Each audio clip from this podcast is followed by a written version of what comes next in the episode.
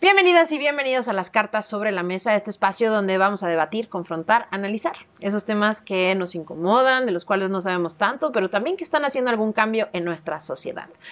El tema de hoy es complicado, es el abuso infantil. Tenemos de invitada a Ana Luz Salazar. Ella fue víctima a los ocho años de abuso en su escuela, una escuela de los Legionarios de Cristo. Y bueno, platicamos con ella de su historia y qué es lo que está haciendo hoy, 30 años después de ese suceso. No olviden suscribirse a cualquiera de las plataformas, escucharnos, pero sobre todo seguirme en cualquiera de mis redes, arroba Carla Insonsa. Escríbeme, dime qué tema ponemos sobre la mesa. Este episodio es patrocinado por Mezcal La Calaca y es una producción de Black Media Films.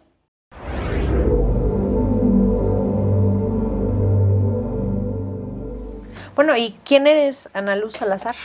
Vamos a empezar por ahí entonces. Pues bueno, soy comunicadora, este, hago radio y televisión y aunque la gente no lo crea, me dedico a hacer espectáculos, que es, digamos que, podríamos decir el lado light de, la comunicación. Sin embargo, últimamente los temas siempre son violencia sexual, violencia intrafamiliar, demandas, divorcios.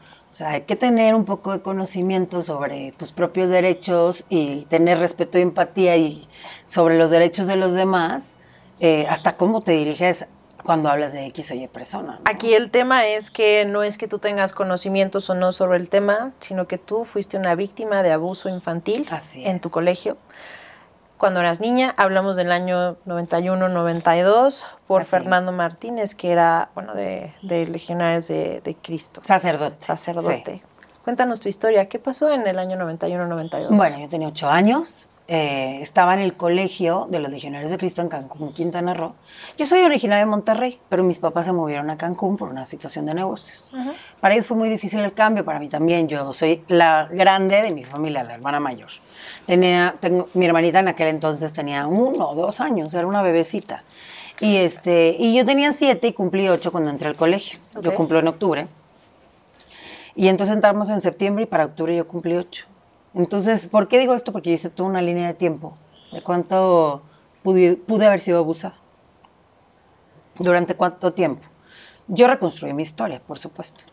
Entonces entro en el colegio y pues todo parece ir normal porque yo venía del SECBAC de Monterrey. El SECBAC de Monterrey es un colegio de legionarios de Cristo exclusivo para mujeres. Y de ahí mis papás me dijeron, bueno, pues te vas a meter en, algo Sí, claro, en el colegio este, de los legionarios de Cancún. El colegio era nuevo, estrenadito. Este, entonces, yo comencé a estudiar ahí en el, eh, en, el Instituto del Caribe, ni siquiera se llamaba Cumbres de Cancún, y era un colegio mixto. Pero pues a mí me costó mucho trabajo adaptarme. Sí, pues la niña nueva, el Del norte con los del, sur. Es, como, ah, de verdad, México del norte y México del sur somos dos países diferentes, parecemos, ¿no? O sea, aunque sean dos ciudades del mismo país, es como si estuvieras en otro país. Este, entonces, pues obviamente para mí fue difícil adaptarme, para mi familia fue difícil adaptarse. Este, y pues bueno, el colegio arrancaba, la verdad arrancó con todas las, o sea, con todas las tablas. Ellos ya sabían implementar el sistema educativo que ellos propagan. Y en aquel entonces quiero que la gente ubique que era 91 y 92 y que las primeras denuncias públicas, digo públicas porque las denuncias a Maciel empezaron en 1950 dentro de la institución Iglesia Católica. O sea, el Vaticano estaba enterado de que Maciel... Esa es una de las preguntas que ahorita que tocas el tema. Entonces, ¿tú sí crees que hay una complicidad entre Vaticano, Juan Pablo II, con Maciel y los legionarios? No, no, no solo creo, estoy seguro. O sea, sí, hay hasta pruebas.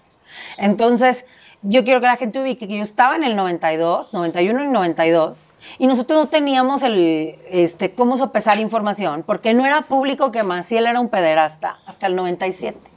Entonces, para que no me cuestionen que si mis papás, porque me metieron en un colegio que fundó un pederasta, porque no sabíamos. Claro. No sabíamos. Y entonces era un tema muy...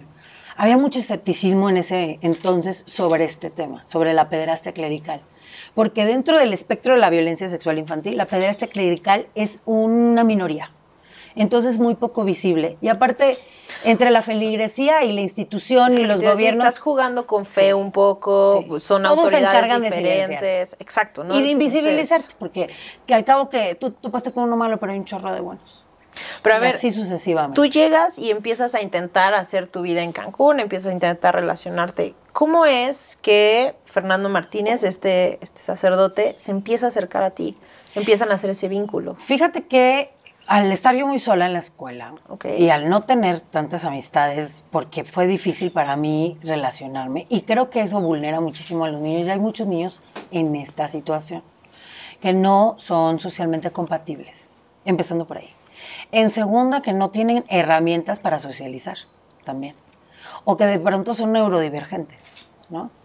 Ya el hecho de tener, por ejemplo, déficit de atención, que yo tengo déficit de atención, ya te hace neurodivergente, ¿no? Te hace también tener este, diversas maneras de aprender, ¿no? La forma tradicional. Entonces te va aislando un poco, te va como colocando en una situación vulnerable, en donde te sientes sola, incomprendida, no validada, no querida por tus compañeros, eh, no aceptada. Entonces es difícil trabajar con esas emociones cuando eres niño.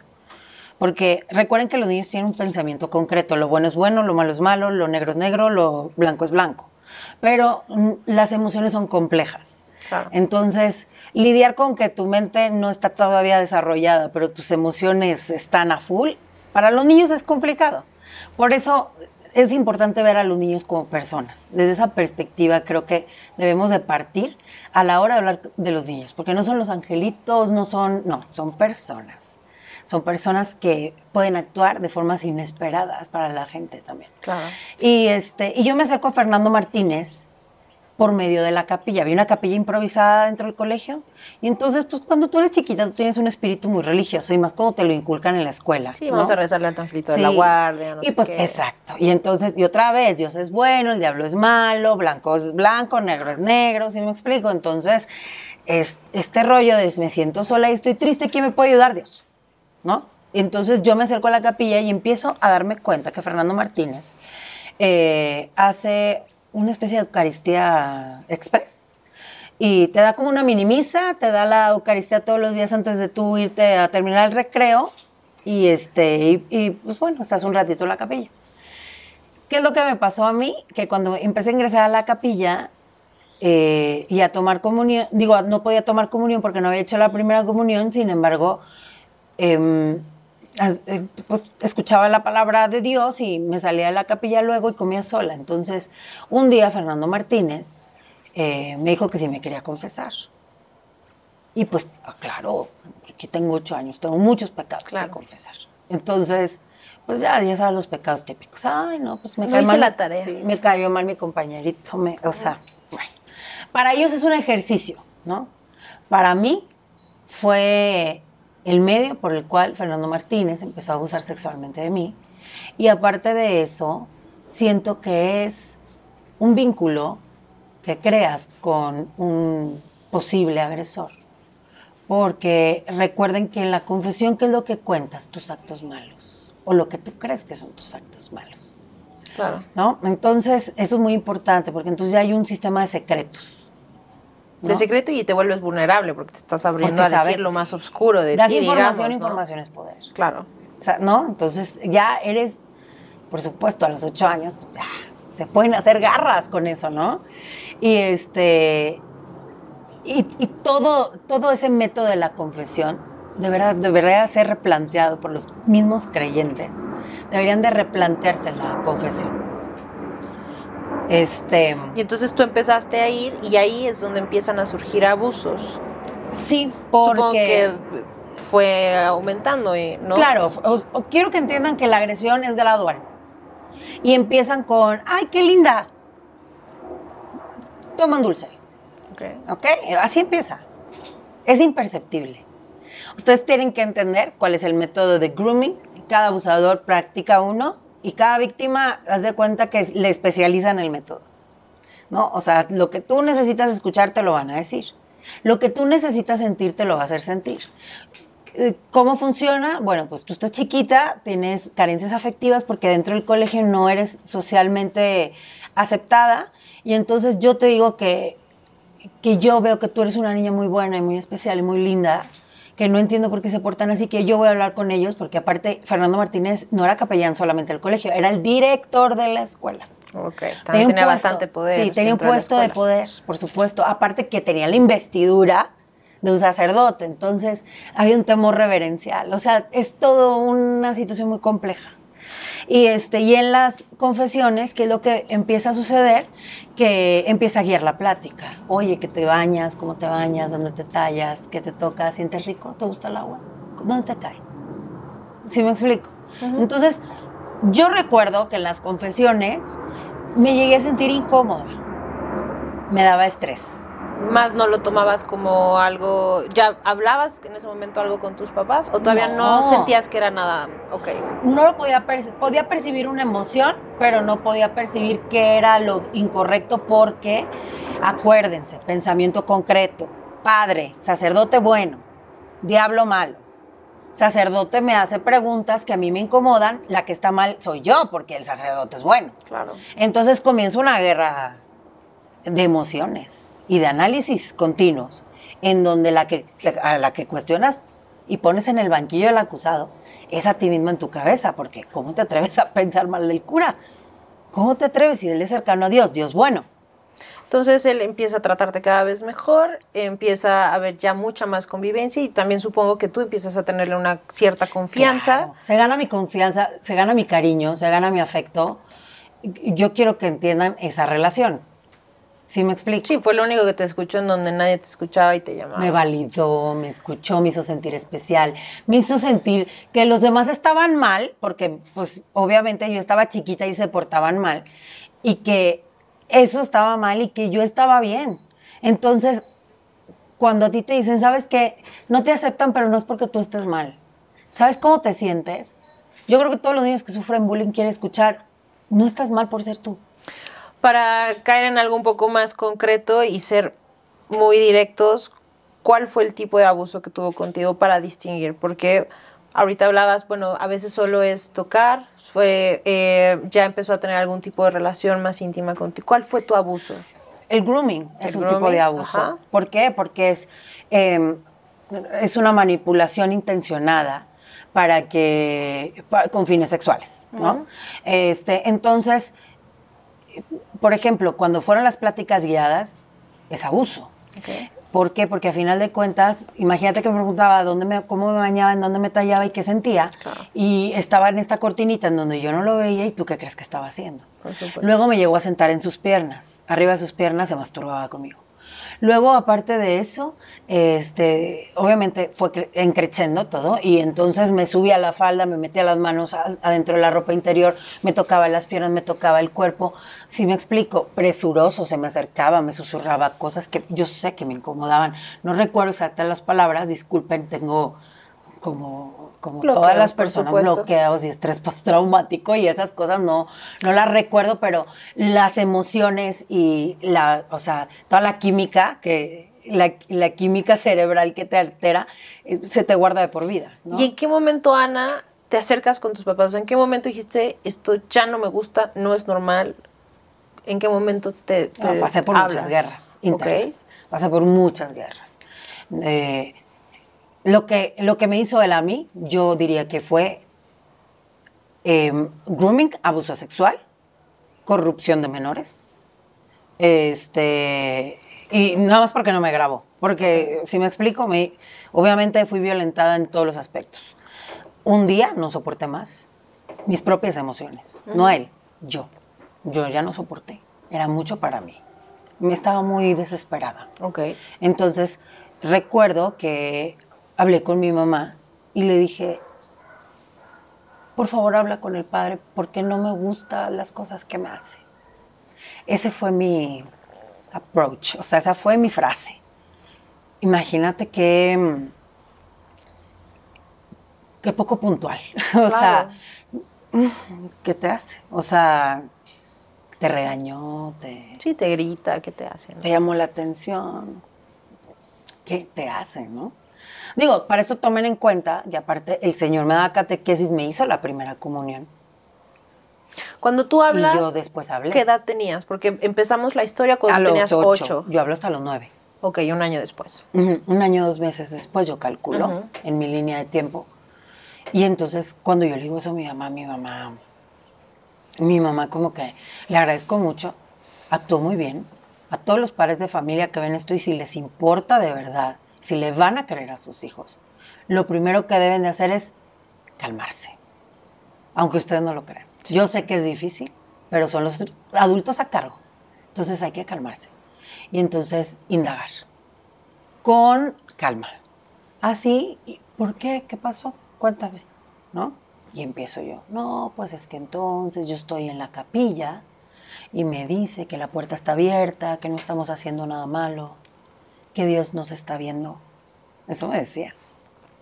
Este, y junto a las cosas consagradas, para que no, para, para, que, para que de verdad recapaciten y, y te den cuenta que a ellos no les importa Es eso. el gran problema de matar, violar, eh, soslayar a la gente en nombre de Dios, ¿no? Es que sea, eso se vale. O sea, la Biblia no dice no violarás. ¿Sí me explico? Claro. Porque era válido. Eso, la esclavitud, tampoco dice no vas a, no tienes esclavos. No. La esclavitud buena, válida. Violar mujeres, normal. ¿No? Antiguo y Nuevo Testamento. El que me cites. ¿No? La mujer en su casa. Hombre, cabeza de familia, rey de la casa, impartidor de la sabiduría. O sea, no hay forma. Sí, no hay más. Entonces, obviamente, las mujeres somos instrumentos de satisfacción y más de un pederasta. Claro. Entonces, cuando yo le hablo de eso a mi mamá, y mi mamá me dice, ok, entonces estás en la capilla, y entonces está la, la, puertita abierta, y entonces te sube la falda, y entonces este, te dice que Dios te está viendo, y entonces, sí, no me gusta, no me gusta, y no me gusta, y no me gusta, y empecé a brincar en la cama. Empecé a brincar, y brincaba muy fuerte, y entonces dice mi mamá, mi mamá me lo cuenta con mucho dolor, pobrecita, pero me dice que cuando me volteaba a ver parecía yo una mariposa que se estaba liberando porque no podía más, Claro, tenías que sacarlo. no podía más.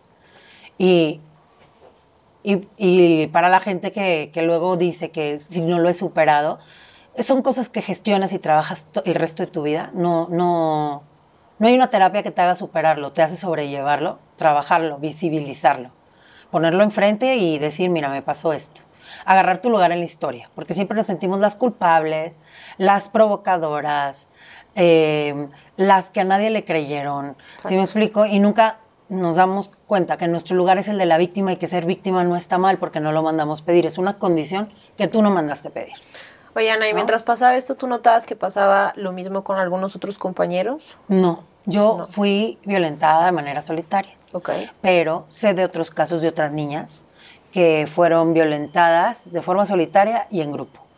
Inclusive él tenía un grupo de varias niñas, entre 6 y los 9 años, y a ese grupo, haz de cuenta que agarraba la Biblia, a unas las ponía a leer la Biblia y abusaba las de enfrente mientras las otras veían, así, y las intercambiaba, y había niñas de 6 años.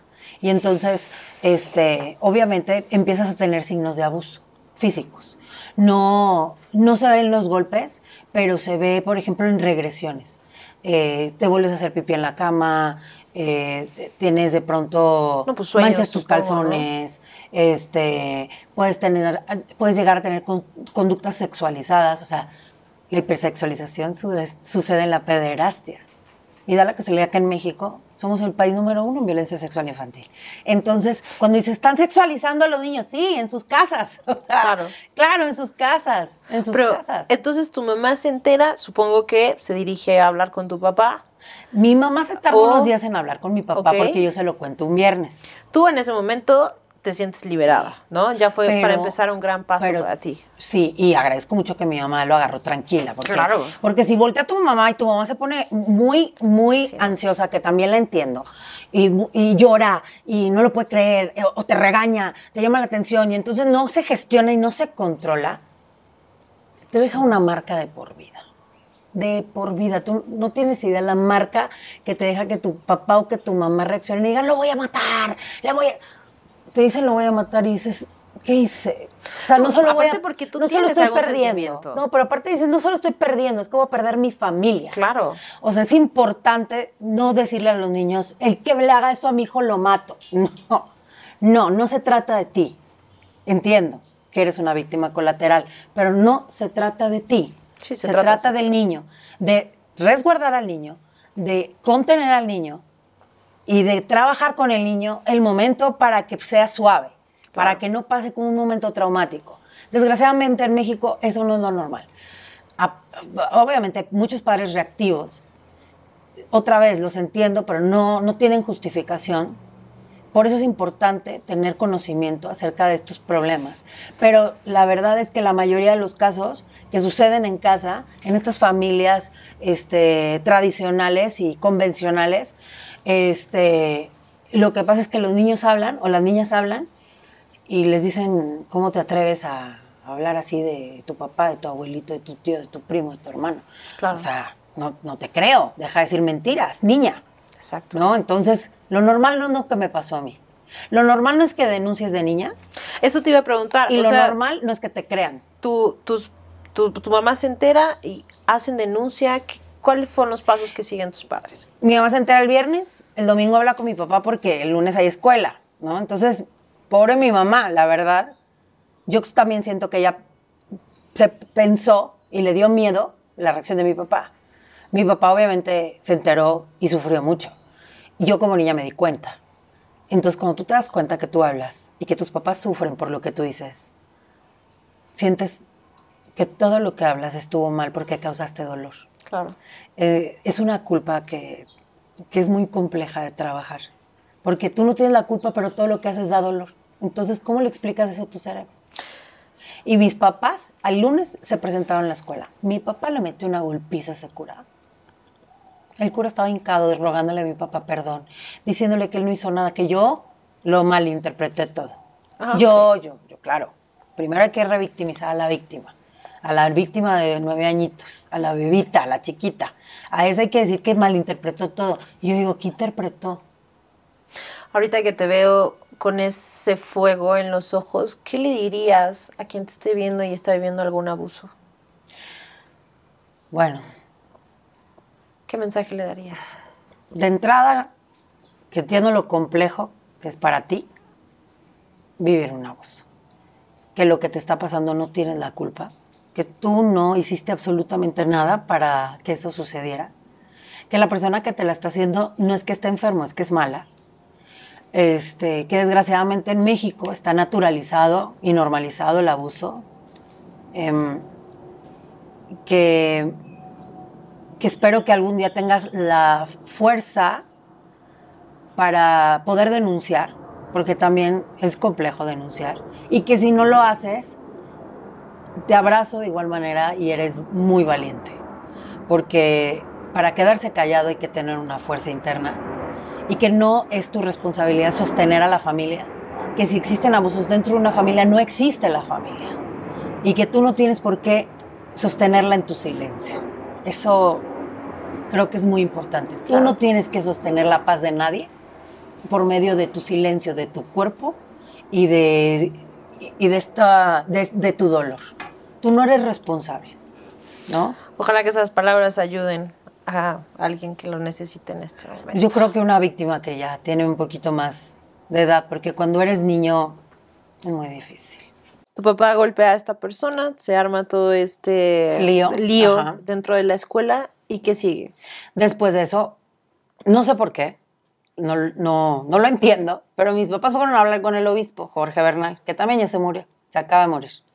Este, Jorge Bernal les dice que no denuncien, que me va a ir horrible. O sea, mira, te voy a decir algo. Dentro de todo tenía un poco de razón. El sistema eh, judicial, eh, eh, hoy, 2023 es horrible, imagínate, en el 92. Pero derechos humanos, no, todo, derechos nada. eso, o sea, ¿existe hoy? ok, no, No. yo supongo que hace 30 años menos, pero No, bueno. O sea, no. No, no, no. Aparte, ¿a quién le importan unos niños? No son ni personas jurídicas, no pueden ni votar. Perfecto. Entonces, este. Y entonces mis papás les dio muchísimo miedo ir a la fiscalía, que me ocultaran, que me tuvieran que revisar, que me tuvieran que penetrar con cosas o con manos, o que me revisaran si me habían hecho una violación, este, por, pues por medio de un pene o por medio de las manos, o por, ¿no? Y entonces para mis papás eh, fue un pavor. Fue un pavor, decidieron no denunciar, error. Este, yo lo considero un error hoy, adulto. Claro. Pero mi yo del pasado en- entiende un poco a mis papás. O sea, Y ahora que eres madre, seguramente también entiendes que a veces hay momentos como papá que No. haces lo mejor para Y que qué tú crees, ¿no? Qué Claro. miedo que después de que abusan sexualmente de tu hija, vayas a una fiscalía y la revictimicen y la abusen de otras formas. Claro. Entiendo perfectamente a los padres de familia que pasan por esto y no denuncian. Este, ¿Es un error? Sí. En el proceso sí. Mi, mi historia no es perfecta, pero yo era la niña. Acuérdense que yo era la niña de ocho años, entonces mis- mi, mi testimonio es perfecto, el actuar de los adultos a cargo no es perfecto, pero mis padres a la vez son víctimas colaterales porque ellos también están gestionando este pues todos estos sistemas de autodefensa para poder eh, moderar el impacto que te genera saber que a tu hija la abusaron sexualmente, pero entonces tú quieres creer que fue poquito no mucho, pero entonces sí me explicas y, em- y empiezas a cuestionarte una sarta de tonterías como para minorar el efecto del impacto. ¿Empezaste a tomar terapia en ese momento? Sí, me metieron en una terapia especial para gente que sufrió abuso sexual. Era una terapia, me acuerdo, de, de monitos, en donde yo platicaba historias. Eh, y ahí platicaba mucho los roles de, de cada personaje, ¿no? Dentro de, de mi historia. Tuve acceso a terapia, ese es otro privilegio que tuve. O sea, tuve el privilegio de que mis papás me creyeron y tuve el privilegio de que me metieron en una terapia especializada. Claro. Nadie, nadie, nadie. Sí, en otros episodios hemos platicado de la salud mental y de todo, y, y- y los psicólogos, los psiquiatras han coincidido que desafortunadamente la salud mental es un privilegio. Es un sin duda, privilegio, un el, que privilegio puede- el que lo puede pagar, Exacto. ¿no? Entonces también atiendo mis privilegios, sé desde qué trinchera estoy hablando, pero por eso cuando hablo del abuso sexual entiendo el espectro, pero, pero hablo desde mi minoría, ¿no? Porque también entiendo que hay abuso sexual dentro de las familias, que es la mayoría, y que muchas de esas familias son precarizadas y racializadas, y entonces no tienes absolutamente acceso a nada a nada, pero a nada, no, no información, no apoyo, no ayuda, este, inclusive salen embarazadas eh, menores de edad y tienen los hijos del propio padre, abuelo, tío, primo, hermano, o sea, y así nos vamos. Yo tuve muchos privilegios, Claro. ¿no? Muchos privilegios. Entonces, también acepto esa parte y esa oportunidad que tuve para poder replantearme mi, mi lugar de víctima y entonces desde ahí poder aprender y luego activar, ¿no? Que es un proceso. ¿Te dejan en ese colegio? ¿Te cambian de colegio? Otro error, me dejan en el colegio. Ok. Mm, Obviamente, imagínate, me dieron aparte la responsabilidad de mi hijita, no vayas a la capilla ni te acerques al cura. O sea, amo mucho a mis papás, los entiendo porque mi mamá investigó otras escuelas y otros colegios. Investigó colegios, investigó escuelas públicas.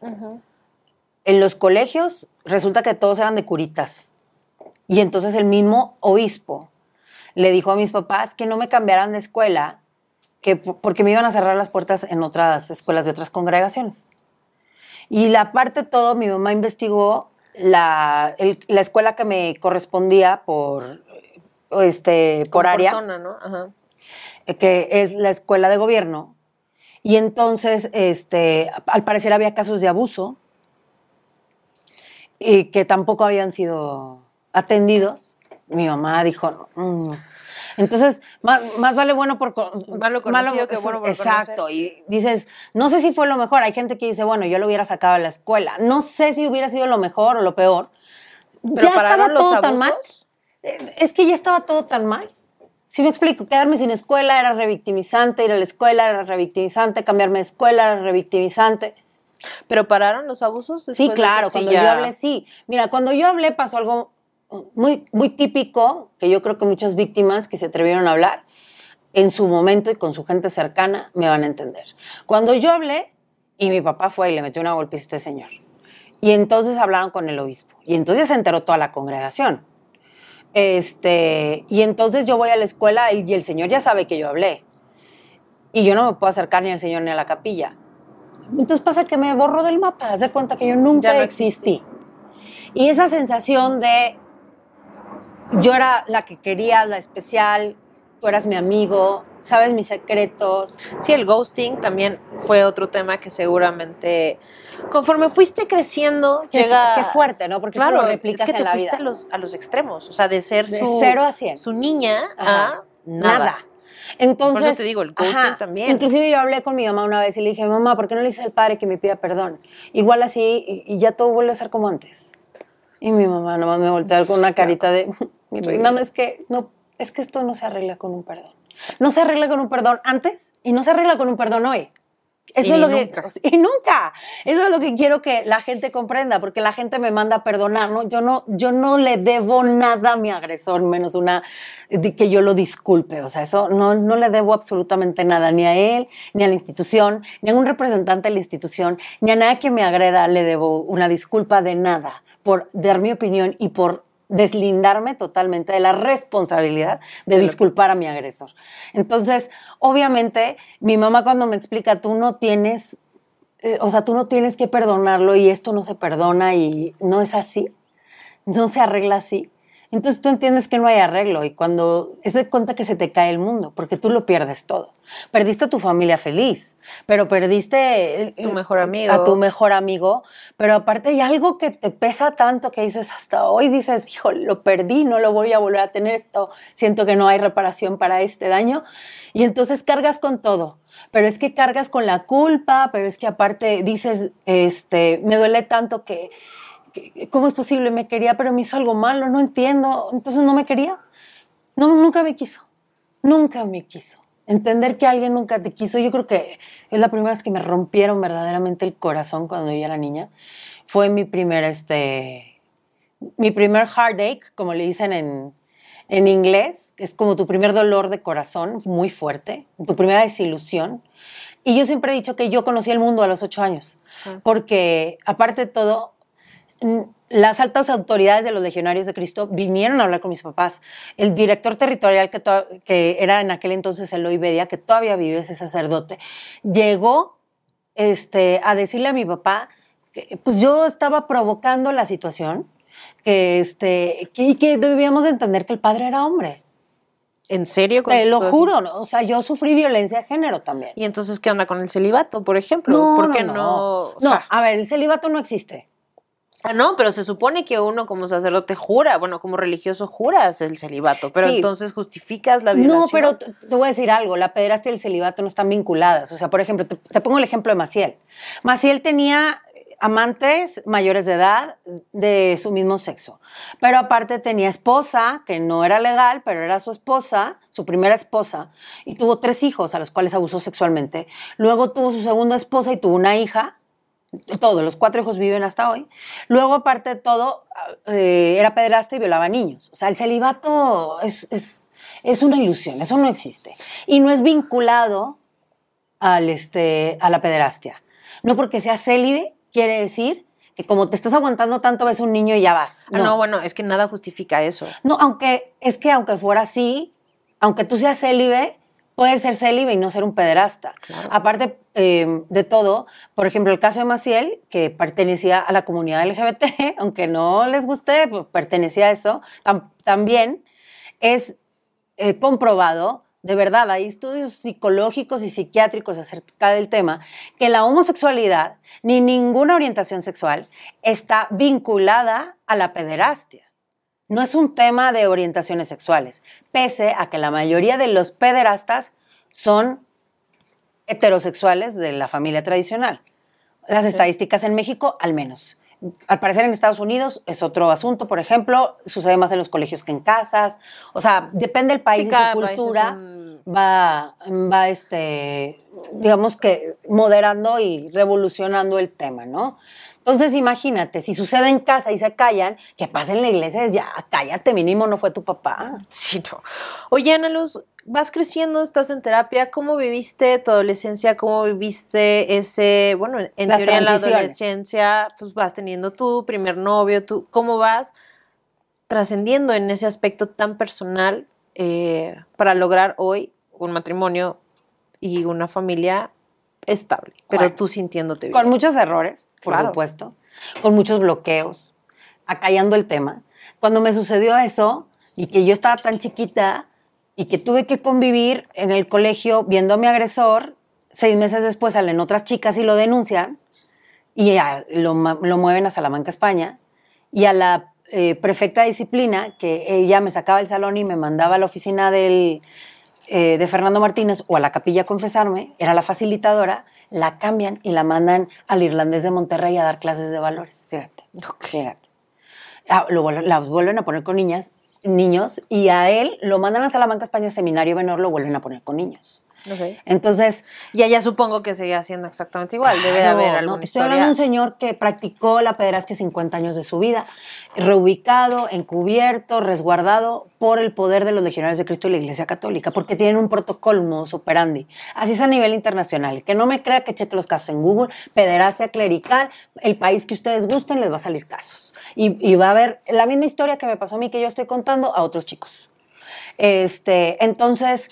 Em, obviamente al ver todo eso, el bullying de la escuela, porque eh, como que se propagó que algo estaba sucediendo, porque hubo juntas de padres de familia, mis papás estaban en esas juntas para ver qué se iba a hacer con el cura, porque y entonces ustedes tienen que parar con esto, o sea, ustedes son los padres de la niña y ustedes tienen que callarse y no andar propagando esos eh, eh, esas historias, porque en otros lugares pues, van a afectar el ambiente familiar de los niños. O sea, que yo contara que me habían abusado y que mis papás dijeran abusaron a mi hija, no les molestaba. Digo, era lo que les molestaba. No que hubiera un pederasta en la escuela. Eso no les preocupaba. O sea, te, violaron a tu hija, pero a mí no me va a pasar. Aunque el pederasta esté aquí, ¿no? Entonces, este, obviamente, al gestionar todo eso, en conjunto con la terapia, que en el 92 yo supongo que no era tan buena, porque pues obviamente la terapia va en camino, en, progreso. Este, y en el 92, pues supongo que había herramientas que no, que no, me ayudaron tanto. Pues continué con mi vida, nos regresamos a Monterrey, eh, me callé, porque también siento que, que todo el mundo te dice, no hables de eso, porque es que si tú hablas de eso, te van a tratar mal. Claro. ¿Sabes? No dejé de ser católica. Eh, ¿Cómo vives la religión hoy? No, no, no. Hoy soy atea, pero en ese momento no dejé de ser católica. Eh, todavía a los 15 años seguía siendo católica. O sea, yo practiqué el catolicismo mucho tiempo más. Eh, y me fui a un colegio laico y empecé, evidentemente, mi, mi, preadolescencia y mi adolescencia con mucho dolor, porque sí te marca, ¿no? En tu forma de relacionarte. Deja tú, como siempre sufrí mucho bullying, y cargué con mucho bullying toda mi vida. Cuando era chiquita, eh, cuando me cambian de colegio y todo, comienzan otra vez los acosos y el bullying. Y entonces, haz de cuenta que si tú me haces así, yo ya era de papel. Claro. O sea, ya era un penar y un sufrir. Ya, estaba tan lastimada que cualquier cosa que me decían me rompía en pedazos. Sí, es que te quebraron el alma. Ya, no, me morí de chiquita, entonces ya no fui yo, nunca más. Eh, esa niña que se atrevía, que jugaba, que cantaba, que hacía, pues no, no regresó, regresó de otra forma. Eh, y, con tanto acoso y violencia dentro del colegio fue muy difícil ser yo. Pero me mantuve, lo logré. Tuve la fuerza, porque me dicen, ay, qué valiente. Pues no, no tuve la valentía, tuve la fuerza, o sea, la resiliencia. O sea, pero, pero yo siento que, yo siento que yo tenía que ser feliz, no fuerte pero me tocó ser fuerte y no feliz. Para mí mi infancia es, mi infancia, mi adolescencia, es una época de mucho dolor. No, no le voy a decir que me la viví penando todo el tiempo, pero sí sufrí casi todo el tiempo. ¿Qué sentiste cuando te enteraste que murió? Pues bueno, cuando me enteré que murió, que murió lo procesé como en diferentes etapas, ¿no? Lo primero que hicieron los legionarios de Cristo, por supuesto, porque ustedes deben de saber que yo denuncié mi caso en el 2019. Toda la información está en Google y en mis redes sociales. Este, y entonces muere este año. Me lo avisaron, yo estaba haciendo radio. Estaba en un programa de radio. Y de pronto me llega el mensaje y lo checo. Y me dicen que falleció Fernando Martínez. Em, al principio como que me quedé en blanco seguí haciendo el radio. En un corte le dije a, a Flor, mi jefa, le dije, pues que me acaban de avisar que Fernando Martínez, el señor que me agredió cuando estaba chiquita y que denuncié, que se murió. Me dijo, ¿qué quieres hacer? ¿No? Fue lo primero. La verdad, siempre me ha dado mucho espacio Flor. Y este, le dije, no sé, no sé. tengo que pensar. Claro. Este, salí de la radio, me preguntó mi compañero, que trabajo con compañeros también, y este, me preguntó mi compañero, ¿cómo te sientes? Y sí lloré un poco y le dije, no sé si es normal que siento un arrepentimiento de no haberlo hecho antes, de no haberlo denunciado públicamente antes. Le digo, imagínate, le digo, imagínate que qué tristeza tan profunda nos, nos embarga a las víctimas, que hasta nos culpamos por no hablar antes. O sea, lo que la gente nos cuestiona y nos dice, ¿por qué no lo dijiste antes? Y tú sabes que no pudiste decirlo antes. Pero te lo cuestionas a ti misma. Y es muy doloroso. Claro. Es muy doloroso porque entonces caes en los mismos cuestionamientos que la gente indolente, insensible, irrespetuosa, eh, poco empática, poco educada, eh, te, te cuestiona. A mí me impacta que me cuestionen. Bueno, lo platicamos antes de entrar al aire cuando decíamos, oye, que si hay censura, no sé qué. Dije, no. Y tu respuesta fue, bueno, de todas formas, procuro no decir ningún tipo de groserías porque la gente se espanta Se si espanta, digo una grosería, pero no se espanta de que estoy hablando No, de abuso infantil. O sea, no se espantan de que me violaron. O sea, yo te puedo decir, me violaron cuando tenía ocho años, un sacerdote. Está bien. Pero si dijo, un hijo de la tal por cual me violó y entonces, ¿sabes que la gente... Es que ya perdiste ¿Cómo- el no, estilo, ya, claro. ¿cómo te atreves a no ser una víctima impoluta? No, yo fui una víctima impoluta y soy un adulto. Claro. Háganle como quieran. Hoy soy un adulto y hago activismo. Es que estás muy enojada. Es que enójate tú también. Están violando niños y nadie hace nada. ¿Qué, qué crees que es la pena que debe de tener este tipo de gente? Porque hay veces que dicen es que están buscando venganza, no justicia. ¿Cuál crees que me digan cuál es que la venganza. Porque te voy a decir, yo tengo dos tipos, bueno, tengo muchos tipos de gente que me escribe en mis redes sociales sobre el tema. Siempre dando su valiosa opinión que no tiene nada de conocimiento. Ujú. Y entonces, por ejemplo, tengo el tipo del creyente que viene y me dice, qué triste tu caso, pero no todos son así. Y entonces tengo que entrar en la discusión de, mira, yo sé que no todos son pederastas, yo sé que no todos los curas son pederastas, pero hay un protocolo institucional, hay un modus operandi institucional de encubrimiento y resguardo, reubicación a estos pederastas. ¿Qué es lo que sucede? Que como la iglesia, el Estado, la sociedad, todo está coludido, entonces, pues simplemente estos casos no los visibilizan y se callan y cuando logran visibilización, cállate. Entonces salen los defensores a decir, no todos son iguales. Yo te digo, tú dime, los sacerdotes buenos, tú dime, ¿por qué se quedan callados sabiendo que en la institución en donde trabajan, que se trata que Diosito les manda las señales, este, resguardan pederastas, se quedan callados? ¿Cómo aceptan eso? ¿Dónde está la bondad de eso? Sí, es más, si bajara tu Dios hoy mismo, se pone de mi lado, ¿eh? Claro. se pone de mi lado y me dice, tienes razón, es que no hay cómo justificar que se queden callados. ¿Por qué? Porque son trabajadores de Dios.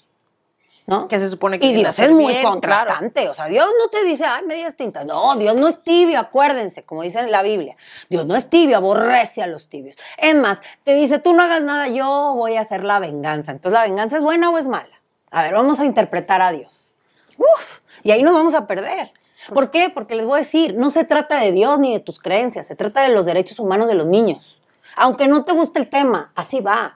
No se trata de que si Diosito, que si perdónalo, que si está en el infierno seguramente retorciéndose. No me importa estar en el infierno retorciéndose. Mándenme foto. Si no hay foto, no hay evidencia. Ah, pero es que tú, que el mundo. Yo no voy a litigar en mundos espirituales. A mí me pasó aquí en la tierra. A mí me tocaron con manos aquí en la tierra. Y me dañaron. Y aquí me en la dañaron tierra. aquí en la tierra. ¿Yo qué voy a litigar en el cielo si de entrada no soy persona jurídica en el cielo? Y no tengo jurisdicción en el cielo. Y no conozco autoridades en el cielo. Ah, no, que si los ángeles y que si Dios. Discúlpeme, nunca los he visto. No, pues que el karma. Bueno, entonces vamos a definir el karma. Eh, eh, porque el karma dice que si a ti te violaron de chiquita, seguro eras un violador en la vida pasada. Con permiso, tampoco me interesa esa revictimización, esa creencia revictimizante. Ah, que tú que deberías de, per- de- de perdonar para sanar. Yo estoy bien, no se preocupen. Por eso estoy haciendo activismo, porque puedo. Que me enoja, claro. Que hago contacto con mi historia y me duele, por supuesto. ¿Está mal que me, que me duela? ¿Es, a- ¿Es anormal que me duele? No, porque al final de cuentas ya es parte de tu esencia y es lo que parte te de mi llevó vida, es mi a lo que historia. estás ahora, O exactamente. sea, es parte de mi historia y ni modo. Y entonces hay muchas víctimas que no hablan, que se quedan calladas, que yo las respeto eh, y que yo no les voy a decir tienes que hablar. No, no es tu responsabilidad hablar, tú tranquila o tranquilo, está bien, está bien. Claro, si hablaras, nos ayudarías mucho, sí, pero te entiendo y no te juzgo. ¿Sí me explico? Sí, sí nos ayudaría, pero también entiendo que no quieras porque está cañón y porque todo el mundo te ataca a ti la víctima. O sea, te mandan tareas a ti. Tú tienes que sanar, pero tú tienes que tomar terapia, pero tú tienes que perdonar, pero tú tienes que Sí, dejárselo a Dios. agresor, ¿qué Pero la justicia divina y yo digo, ya, ¿qué horas volteas y le dices, tú tienes que pagar? Eso, eh, ahorita ya para cerrar, eh, ¿cómo, ¿cómo va este tema a nivel jurídico en México? Uf, no existe. No existe. No existen tenido de trabajo, no existe autoridad alguna que le interese poner el tema sobre la mesa, no existen pláticas sobre la pederastia clerical, no existen representantes de la pederastia clerical que nos puedan dar una visión em, laica del tema. Me explico, porque la mayoría pues son seminaristas, creyentes, aparte los hombres son más visibilizados. Yo fui la primera mujer en México que denunció un cura en el, do- en el 2019. ¿Tú crees que esto es nuevo? ¿Tú crees que no pasó? Aparte fue ayer, me explico, Sí. 2019, no es como, uff. Bueno, entonces imagínate, en el 2019 la primera mujer en México que denuncia a un cura católico que es violador y aparte los legionarios de Cristo que no sé cómo existen porque los fundó un pedrasta. Es como si el Chapo Guzmán mañana pu- pusiera una escuela, ¿no? Y entonces que me- yo me educo con la filosofía del Chapo Guzmán. ¿Cómo? ¿Cómo te atreves? Es un cártel. ¿Y qué, es ¿Y qué son estas personas que encubren pedrastas? Claro.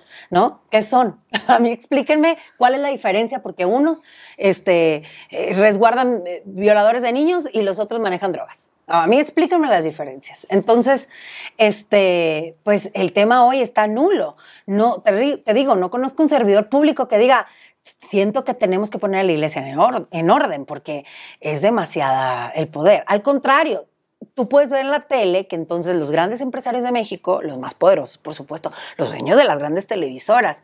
Por eso la industria en donde yo trabajo es complicada. eh, porque son los medios son los tradicionales, medios tradicionales que acallan voces como la mía. Sin embargo, tengo que aceptar que el Grupo Fórmula ha sido muy abierto, muy coherente, muy respetuoso, muy empático conmigo. Me explico, me ha acogido muy bien y me han dado espacio para hablar abiertamente del tema sin censura, que eso es, bueno, Invaluable. se lo agradezco y es un medio tradicional, pero creo que la ideología del medio me permitió hacer denuncias sin censura con Azucena Uresti, por ejemplo. El único medio a nivel, a nivel nacional que me dio espacio en primera plana fue Azucena Uresti en, en multimedios, aparte. Televisa no me dio espacio, TV Azteca no me dio espacio, en sus canales primordiales me dieron en Foro TV y en, canal, en ADN 40. Que también los agradezco mucho, pero en, o sea, nunca vas Sí, a ver No, en la primera Exacto, plana. ¿no? nunca vas a ver a este a la torre hablar de pederastia clerical. Sin embargo, sí lo vas a ver eh, hablando o dando eh, una opinión que ver- vertió el episcopado acerca de la educación en los niños. ¿no? Este, entonces, tampoco hay ninguna autoridad, no, es- no existe la SEP que esté checando que hay colegios operados por los legionarios de Cristo. El fundador es un pederasta, volvemos. Sí, Violaba en seminarios menores, en internados, pero en colegios, pero que están, qué onda, pero las consagradas, pero la captación de la víctima. Sí me explico, o sea, es todo un proceso muy complejo el de las víctimas de la pederastia, porque como normalmente son creyentes, cuando tú denuncias, lo primero que hace la iglesia es, no, no, no, ¿cómo crees? Esto no sabíamos que estaba pasando, ven, ven, vamos a escucharte. Nosotros queremos escucharte, necesitamos escucharte, porque tú vas a revolucionar nuestra iglesia. Alto. Yo no quiero revolucionar tu iglesia. Yo soy una víctima. Se trata de mí, no de tu iglesia. No me interesa salvar tu iglesia, ¿no?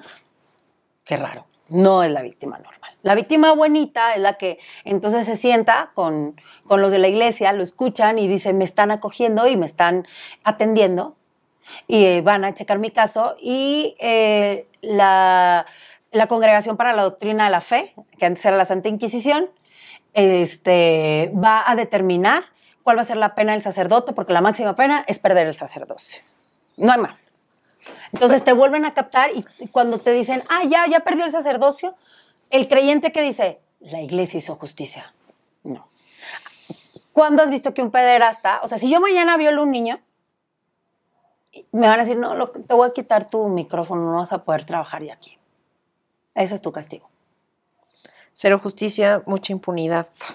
Y aparte, mucha complicidad por parte de las autoridades, que no quieren tocar el tema, no se quieren meter con la iglesia. Primero reciben a un cardenal que una víctima. No están dispuestos a hacer mesas de trabajo. Para hablar de violencia sexual infantil se necesita hablar con las víctimas. Antes que hablar con los psicólogos, para que tú me entiendas. Para entender el espectro completo, se necesita mucho estudio de muchos años. No hay comisión de la verdad, este, no, hay, no hay espacios para hablarlo.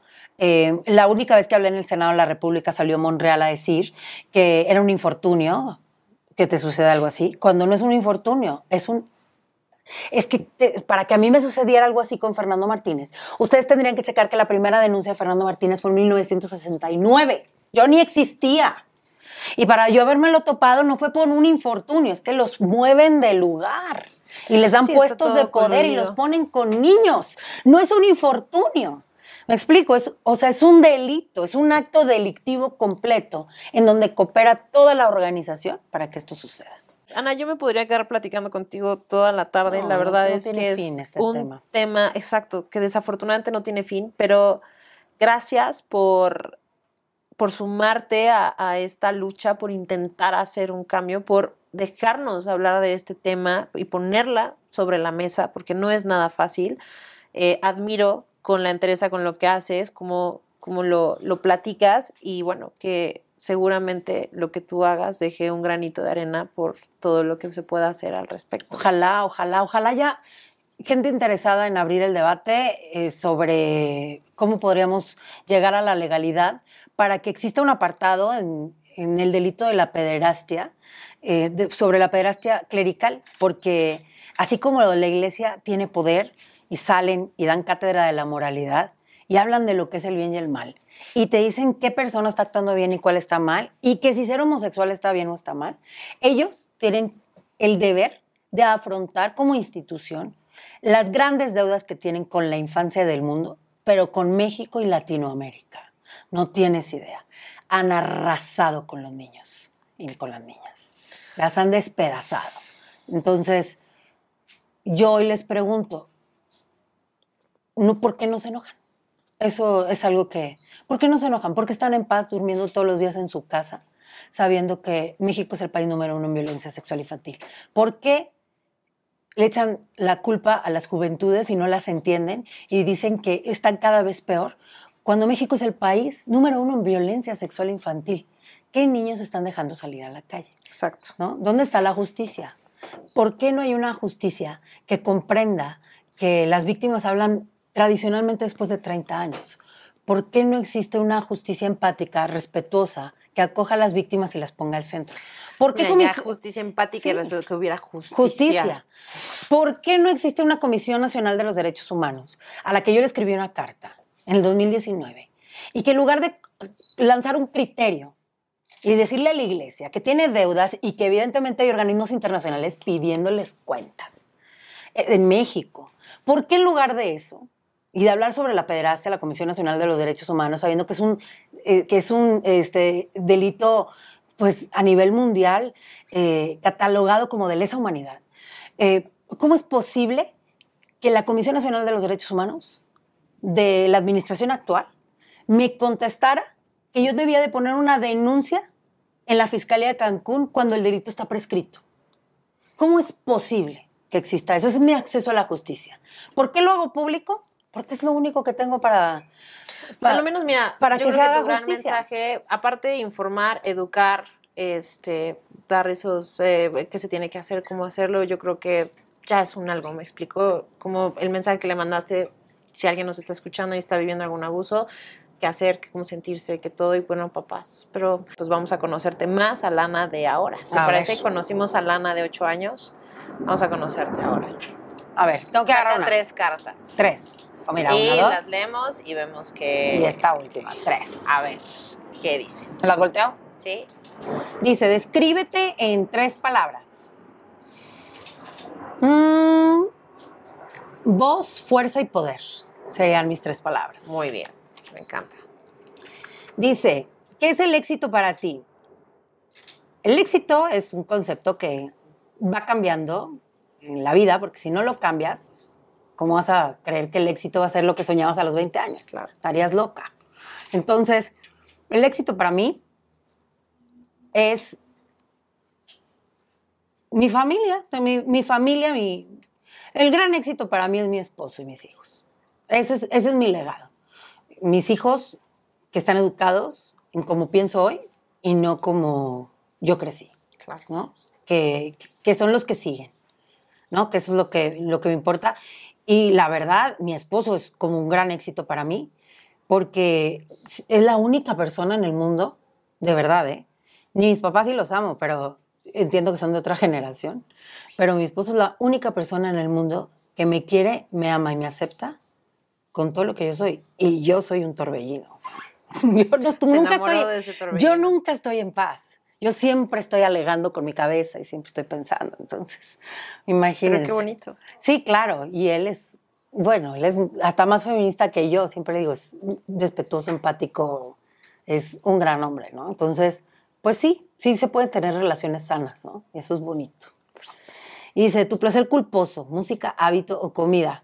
Híjole, pues mm, música me gusta mucha porque soy cantante. De hecho, estuve en la academia, en un reality show, entonces soy cantante. Hábito, em, un hábito que tenga que, que me guste. El maquillaje me encanta, por ejemplo, maquillarme. Y la, yo creo que la comida es mi gran placer culposo. Ok. Tengo un tema con la comida que evidentemente tengo, es una situación emocional que siempre he tenido que resolver y que pocas veces le pongo atención. Pero sí, creo que todas las mujeres tenemos un tema con la autopercepción y con, con la comida. Ana, qué placer. Gracias. al de verdad, contrario, al contrario, a ti. Muchas gracias por el espacio. Al contrario. Y bueno, ustedes no olviden suscribirse en cualquiera de nuestras plataformas y también escríbanme en mis redes, arroba oficial, y díganme, cuéntanme, ¿qué tema quieren que pongamos sobre la mesa?